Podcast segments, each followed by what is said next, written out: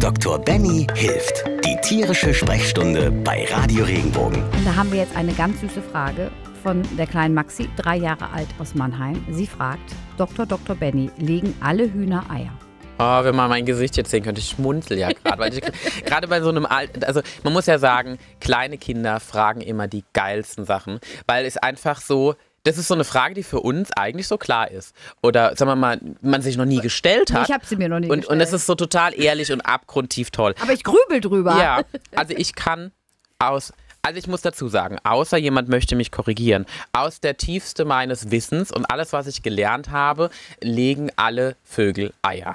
Das heißt in der Regel auch alle Hühner. Weil Hühner sind Vögel. Richtig, Hühner gehören zu dem, genau, sind geflügelt. Das heißt, das, sie legen Eier, weil Eier sozusagen, das ist ihr Reproduktions- Merkmal. Richtig, genau. Also sie, was sie im Prinzip machen, ist, dass die ja, in, die haben verschiedene Organe, die haben ihren Eidotter und die haben praktisch ihre Eizelle, bringen das dann zusammen in ihren Organen, also wir nennen das auch Legedarm, bilden da drum eine Schale und dann macht es plopp und das Ei kommt raus. Und das Ei ist auch in der Regel so, es kann ja einmal befruchtet sein, also wenn vorher im Prinzip ein Hahn mit der Henne ähm, Geschlechtsverkehr hatte, oder aber auch Umgekehrt trotzdem legen Eier, also Hühner auch oft Eier, ohne dass sie befruchtet sein müssen. Also es gibt ja so den Trick, dass man mal guckt, ob eine Keimscheibe drin ist, indem man das Ei vors Licht hält und mal schaut, schwimmt da was drauf oder nicht. Das ist ja was, was viele Hühnerzüchter auch machen, um zu kontrollieren, komme ich gut voran, kriege ich meine Babys, wie ich es gerne hätte. Es ist aber auch so, Hühnerhaltung ist ja ein zunehmender Trend auch in der Gesellschaft, weil man immer mehr auf dieses Biologische zurückkehrt und lieber gerne seine fünf, sechs Hühner im Stall hat, am besten auf seiner eigenen Terrasse Terrasse sich morgens seine eigenen Eier holt. Da gibt es jetzt so richtige Käfige, ne? Die kannst Richtig. du in den Vorgarten stellen und was weiß ich was. Es gibt alles. sogar Hühnerrenting, kann man das so sagen? Also man kann Hühner praktisch, man kann praktisch, Miete? richtig, man kann Hühner in bestimmten, bei bestimmten ähm, Züchtern auch, weil die einfach, weil sie keinen Platz haben oder sagen, okay, wir, wir brauchen jemanden, der sich auch um die kümmert. Mhm. Man kann Hühner praktisch mieten mit einem eigenen Stall, mit allem, was dazugehört. Man, ähm, man muss natürlich auch sagen, Hühner haben auch besondere Auflagen. Also man muss gerade aus Infektionsgründen bestimmte Erkrankungen impfen, also zum Beispiel die Newcastle Disease, die es bei den ähm, Kleinen gibt. Das ist ein ganz eigenes Kapitel. Aber es ist so, wir, wir müssen da auch so aus solchen Schutzgründen viel mehr beachten, weil das ja schon ein bisschen in Richtung, also das geht ja schon von der kleinen, normalen Kleintiermedizin in Richtung Großtiermedizin über, so ein bisschen im Überschneidungsgebiet, Vogelmedizin. Und da muss man einfach mehr beachten. Aber viele, die, die vergeben dann einfach wirklich die Hühnerstelle mit ihren Hühnchen, bringen die da vorbei, die bleiben da für ein paar Wochen stehen, fressen da dann auch im Prinzip vielleicht das kaputte Gras, legen ihre Eier und werden dann wieder weiter transportiert. Und das ist ein totaler Trend. Also ich habe das jetzt schon des Öfteren mitgekriegt in der Praxis.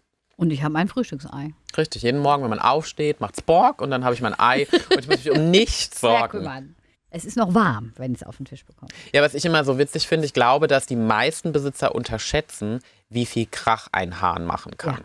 Also ich, Und so früh. ja, also zu Uhrzeiten, die man, glaube ich, nicht gerne hat. Nein. Ähm, und ich muss auch sagen, also ich habe mal, ich war eine Zeit lang mal in Urlaub auf einem Bauernhof am Bodensee. Ich glaube, nach zwei Tagen hätte ich den Hahn gerne gedünstet und in den Kochtopf geschmissen. Bin ich ganz unverblümt. ähm, es ist eine schöne Atmosphäre und es macht am Anfang ist es auch was, was dazugehört.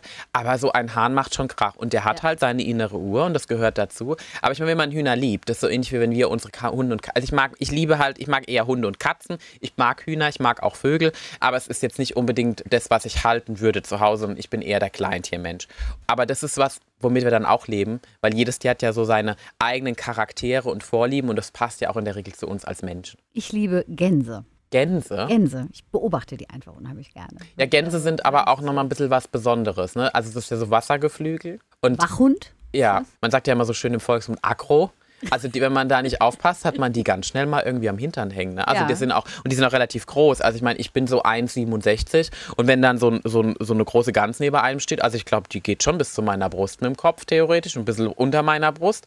Die können auch ganz schön zubeißen. Die haben ja so lauter so kleine Haken in ihrem Schnabel drin. Ich wurde mal von einem Schwan attackiert. Oh da ja, lagen wir am Rhein und da kam, kam ein Schwan und also da ist dann Schluss mit lustig. Ne? Also Wildgeflügel, ja, also Wildwassergeflügel in dem Falle. Schwäne sind ja auch extrem territorial. Also wenn die, die kommen ja normalerweise als Paar zusammen, haben da ihre kleinen Küken und sind dann in bestimmten Arealen. Also wir haben ja den, den Vogelstangsee, wie man bei uns so schön sagt. Und da haben wir im Prinzip auch verschiedene Herdengruppen, die man kennt. Und da war es einmal so, dass ich gedacht, also muss ich wirklich sagen, dass ich gedacht habe, dass das Küken im Prinzip keine Mutter mehr hatte und ich wollte es mitnehmen. Ich habe es beobachtet. Dabei ist die Mutter die ganze Zeit irgendwo hinten rumgeschwommen und dann hat die mich attackiert. Und wenn die beißen, das tut auch ganz schön weh. Äh, was antworten wir jetzt Maxi? Also ähm, so. alle Hühner legen Eier bis auf den Hahn. Richtig, das ist eine Oder? gute Idee. Das finde ich total.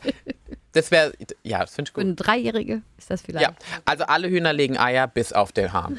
Wenn dir der Podcast gefallen hat, bewerte ihn bitte auf iTunes und schreib vielleicht einen Kommentar. Das hilft uns sichtbarer zu sein und den Podcast bekannter zu machen. Dankeschön.